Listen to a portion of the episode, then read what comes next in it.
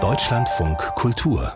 Lesart alles ist gut, bis es das dann nicht mehr ist. So hat die Schriftstellerin Elke Natas ein Buch genannt, in dem sie vom Leben mit ihrem Mann Sven Lager erzählt, von ihrer Liebe. Sie waren fast 30 Jahre zusammen und sie erzählt von Sven Lagers Tod im Jahr 2021, von der langen und tiefen Trauer um ihn. Dieses Buch ist vor wenigen Tagen erschienen und Elke Natas ist jetzt hier bei uns im Studio. Seien Sie herzlich willkommen. Hallo.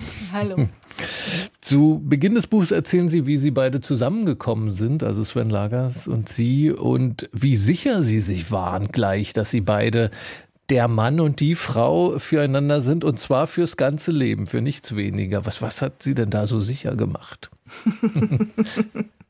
das ist natürlich schön im Nachhinein, das auch zu. ich weiß nicht, ob diese Sicherheit tatsächlich ähm, in dem Moment da war. Sicher war, dass wir beide jemanden gesucht haben, mit dem wir unser Leben verbringen wollten und uns da einig waren und ähm,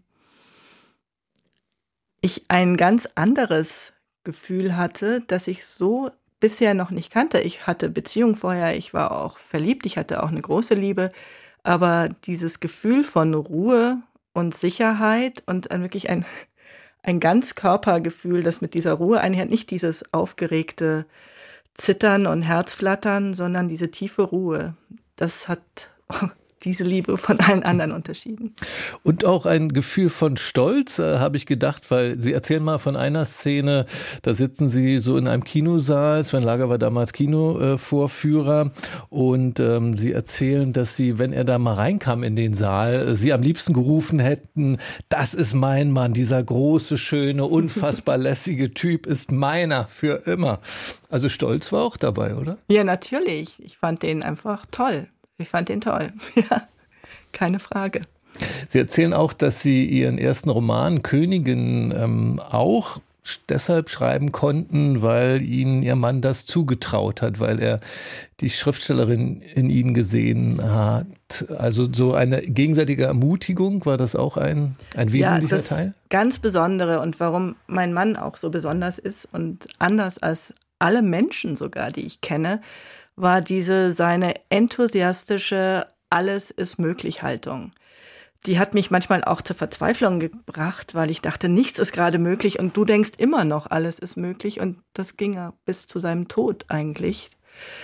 Denken, es ist möglich, geheilt zu werden, aber das war eben das, was mich auch was ich auch tief in mir gespürt habe, aber nie so richtig äh, leben konnte. Und mit ihm an der Seite war das möglich. Und als ich ihm von meiner kühnen Idee, ich hatte bisher noch nie was geschrieben, länger außer Briefen und kleinen, ich hatte kleine Texte geschrieben. Damit fing alles an, dass ich einen Roman schreiben möchte, sagt er, super, mach. und dachte ich, gut, wenn der das glaubt, dann glaube ich da auch einfach dran und habe damit angefangen. Und empfinden Sie das eigentlich selbst als auch so eine Art Paradox, dass Sie dieses Buch jetzt geschrieben haben über Ihre Liebe, über Ihr gemeinsames Leben, das Sie ja wahrscheinlich nicht geschrieben hätten, wenn Ihr Mann heute noch leben würde?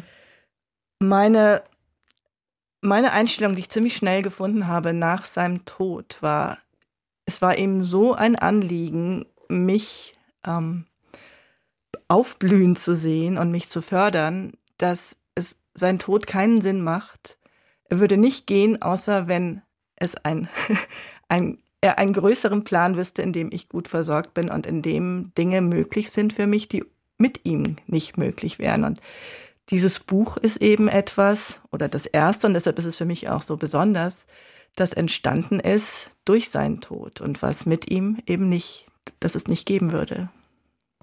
Und in dem Buch sprechen Sie Sven Lagers immer mit Du an. Also es ist es liest sich eher wie ein Gespräch eigentlich mit ihm statt ein Buch über ihn, was ja eben auch möglich wäre, da er ja nicht mehr da ist. Wie haben Sie zu dieser Form, dieser, dieser Anspracheform gefunden? Ja, ich ähm, über ihn in der dritten Person zu schreiben, ich erkläre das auch kurz in dem Buch dann, und da macht es auch Sinn, hat so einen Abstand ähm, hergestellt und eine größere Nähe zum Leser als zu ihm. Es ist wie, als wenn jemand neben dir sitzt und du sprichst in der dritten Person über ihn. Und deshalb ähm, angefangen hatte ich es eigentlich als einen Brief an ihn und das wurde dann aber veränderte sich eben in diese Erzählung über uns und er blieb in der zweiten Person und damit mir einfach immer nah. Mhm.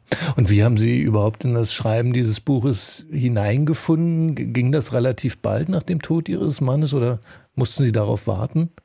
Ähm, dieses Buch kam zu mir durch meine ganz wunderbare Lektorin Bettina Eitner, die ähm, der wurde von meiner Agentin ähm, ein Buch über Kolumnen angeboten, die ich in der Welt schreibe und die wir zusammen angefangen haben zu schreiben. Und ich suchte dafür einen Verlag, der das als Buch macht. Und sie sagte, die würde sie gerne machen, aber sie hätte noch lieber ein Buch von mir über jetzt unser Leben, den Tod, mein Umgang damit. Und das war ein Jahr, knapp ein Jahr nach seinem Tod. Und als sie das sagte, spürte ich sofort, ja, das will ich. Und dann habe ich mich da rangesetzt und reingefunden. Und das war ein ich hatte keine Ahnung, ob das mir gelingt oder ich, aber ich wusste, das ist jetzt, was getan werden muss und habe mich darauf eingelassen.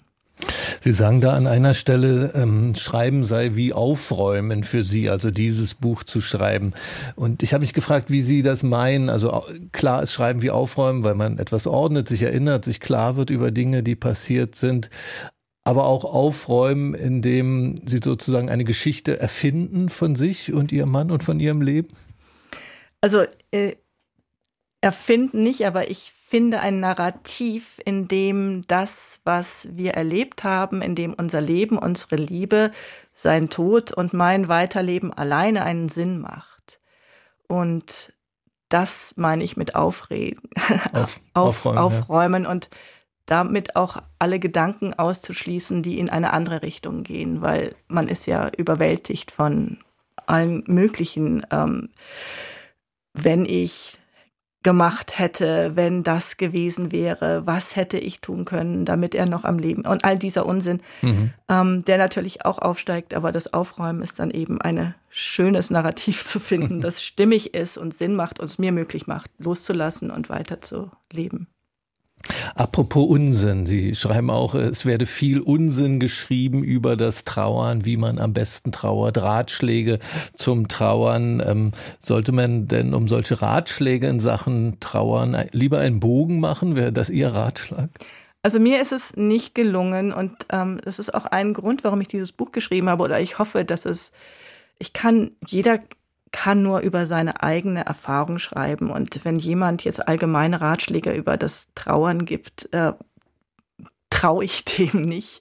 Mhm. Aber ich kann die Erfahrung eines anderen Menschen und dem Umgang seiner Trauer lesen und kann was für mich finden. Und das ist, glaube ich, der einzige Weg. Und ähm, ich hoffe, dass das mir mit dem Buch auch gelungen ist, auch Trost und Hoffnung auch zu geben in meinem Umgang als Beispiel. Haben Sie das denn gefunden in Büchern von anderen, die über ihre eigene persönliche Trauer geschrieben haben? Solche Hoffnung? Ich habe das Buch nicht gefunden. und ich habe auch, ich muss sagen, am Anfang war ich auch sehr ungeduldig, wenn ich, ich hatte Joan Didions äh, Buch gelesen. Ähm, ich grübe auch gerade, wie das Buch heißt. Gestern wusste ich es noch. Ja, ich weiß, es, ich weiß es auch. Ähm, ich habe es ganz oft gehört und gelesen. Ähm, Wishful Thinking, was ist? Ähm, hm. Es geht um dieses. Ähm, um ja, den Tod ihres Mannes. Um den? Tod ihres Mannes. Und das hat mich unglaublich wütend gemacht. Ich, hab, mhm. ich wollte das Buch wirklich gut finden und ich habe es immer wieder, aber es war nicht das, was ich gesucht habe in diesem Buch. Und ich habe es weggelegt. Und das ist das einzige Buch eigentlich in der Art. Oder ich habe ein anderes, ich weiß gar nicht mehr, wie das hieß. Das war mir dann viel zu unpersönlich, wo ich dachte, ja, aber wie ging es dir denn wirklich damit? Und es war immer meine große Frage, wie lebt man mit diesem unfassbaren, unvorstellbaren weiter, wenn einem das Liebste, was man im Leben hat, genommen ist? Und darauf habe ich in beiden Büchern keine Antwort gefunden. Ich glaube, das Buch heißt Das Jahr magischen Denkens. Das Jahr des magischen, genau. Genau, magischen Denkens auf Deutsch, Denken. ja. Ähm, Sie erzählen in Ihrem Buch auch ähm, nicht nur von sich alleine, auch von Ihren beiden erwachsenen Kindern, Ihrer Tochter und Ihrem Sohn, mit denen Sie viel teilen, auch wenn sie nicht mehr zusammen wohnen. Sie erzählen auch von einer gemeinsamen Reise mit ihrer Tochter. War das denn, wenn man Kinder hat, eine Familie hat, ist das dann ein gemeinsames Trauern oder ist man mit der Trauer am Ende doch alleine? Ja, das ist eine gute Frage. Es ist ein gemeinsames Trauern, aber jeder hat natürlich was ganz anderes verloren. Es ist was anderes für meine Tochter ihren Vater zu verlieren, als für meinen Sohn ihren, seinen Vater zu verlieren und für mich meinen Lebenspartner zu verlieren. Ähm, ist nochmal komplett anders. Und ähm, deshalb haben wir gemeinsame Erinnerungen und das verbindet mich und meine Kinder erinnern mich natürlich auch an unser gemeinsames Leben. Aber die Trauer, durch die jeder für sich geht, ist komplett was anderes. Und Sie wandern mit dem Buch auch durch die verschiedenen Phasen Ihrer Trauer. Das unterscheidet sich natürlich sehr stark je nach zeitlichem Abstand. Es gibt dann auch Momente, wo Sie sagen, dass sie es schon vermissen, ihn zu vermissen, also wo die Trauer sich schon verwandelt hat. In welcher Phase der Trauer sind Sie denn jetzt? Das sind jetzt zwei Jahre und acht Monate nach dem Tod mm. Ihres Mannes. Ja, ich war jetzt gerade in Südafrika, ähm, wo wir lange zusammen gelebt haben, ähm, über zehn Jahre und meine Kinder kamen mich besuchen und ich war ein Jahr nach seinem Tod zum ersten Mal alleine dort und sehr, sehr gute Freunde besuchen und habe gemerkt bei diesem zweiten Besuch, dass ich schon in einer ganz anderen Verfassung bin und sehr viel weniger traurig bin. Lustigerweise, lustig, interessanterweise hat mich dann der Besuch meiner Kinder wieder an, an Trauerorte äh, gebracht, der, von denen ich gar nicht wusste, dass sie noch da sind. Und das ist das, was ich auch am allermeisten vermisse. Ich kann sehr gut jetzt im, im im täglichen Leben wirklich auch Freude finden. Aber der Schmerz, der noch übrig geblieben ist, ist dieses, den, den, den wichtigsten Mensch oder den einzigen Mensch, der sich wirklich, ähm, dem es wirklich wichtig ist, ähm, der sich für alles interessiert, was ich ihm erzähle und der, ähm, dem ich der wichtigste Mensch bin. Und da, wenn ich an diesen Punkt komme, wird mir wieder so klar, wird mir dann für einen Moment klar, dass ich allein in der Welt stehe und dann ähm, ist das eigentlich der Schmerz, der jetzt so am stärksten übrig geblieben ist. Alles ist gut, bis es das dann nicht mehr ist. So heißt das Buch von Elke Nathas. Das ist im Ullstein Verlag erschienen. Haben Sie vielen Dank für das Gespräch. Ich danke. Ihnen.